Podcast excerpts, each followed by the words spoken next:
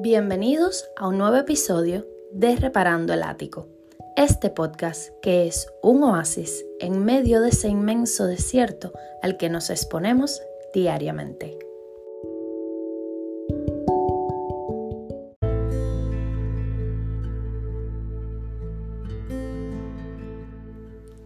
La Navidad, según Google, es la celebración religiosa donde se celebra el nacimiento del niño Jesús. La celebración de la Navidad en los tiempos que llego viviendo en este planeta, más que celebrar el cumpleaños de alguien, es una reunión familiar, donde se unen todos con un mismo propósito, y es el de estar juntos en armonía. Ese día, la tía o abuela que cocina rico nos deleita con su menú la prima que conoce el lugar que venden los mejores postres se esmera y trae de los más ricos. El tío loco es el encargado de la música. Y el anfitrión se hace cargo del árbol y de organizar todos los regalos que supuestamente Santa ha traído en la Nochebuena.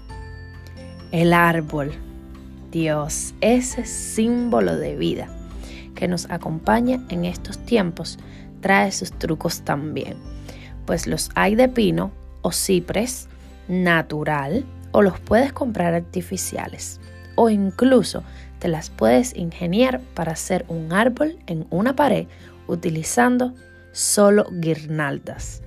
He visto uno así y me ha encantado.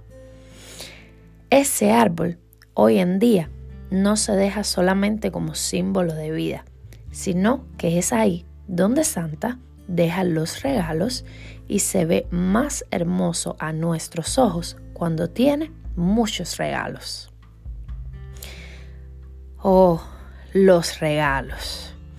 Los regalos pueden ser una parte estresante en la Navidad de hoy.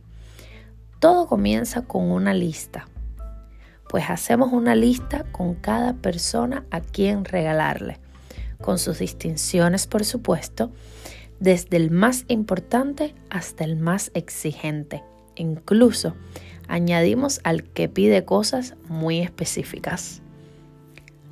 Luego hay que envolver cada regalo de manera hermosa y que no se vea lo que tiene adentro. No queremos arruinar el factor sorpresa. Y bueno, cuando todo está listo, solo esperamos al famoso día para estar todos reunidos y cada uno abrir nuestros regalos, sorprendidos y felices o decepcionados y molestos con Santa por no haber traído lo que escribimos en la carta. Y bueno, reparando mi ático, observé mi Navidad. Vi un árbol de plástico con luces y tenía muchos regalos, muchísimos. Teníamos una mesa muy linda, llena de cosas para comer, una tabla de quesos, donuts, chocolates, caramelos, frutas y muchas cosas más. También vi que estábamos a punto de disfrutar de un asado que se veía y olía delicioso. Y cuando giré mi vista, allí vi a personas muy importantes para mí. Vi a mi familia. Y todo comenzó a pasar en cámara lenta. Comencé a ver a los niños asombrados con las pisadas que dejó Santa cuando vino a dejar los regalos. Pasaron más tiempo jugando con la, con la nieve de, de harina que contando cuántos regalos tenían debajo del árbol. Y es que los niños lo entienden todo mejor seguí viendo cómo hablaban todos y de todo, cómo sobraban los abrazos y como todos decíamos la palabra gracias una y otra vez. Se compartía el pan y el vino. Las carcajadas eran a todo volumen y en el dominó alguien acababa de ganar. Era hermosa esta Navidad, pero no por los regalos, ni la comida, ni el vino sino porque estábamos juntos en armonía. Y es que después de este episodio podemos despojarnos de la idea de que la Navidad es recibir regalos o solo estar en familia.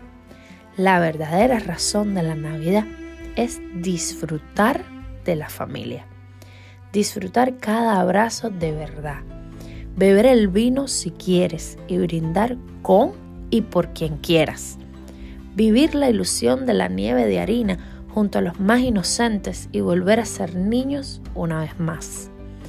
Ver cómo se te estruja el pecho, se te aguan los ojos y recuerdas con amor y agradecimiento a los seres que no están en esta Navidad. De eso se trata. Feliz Navidad.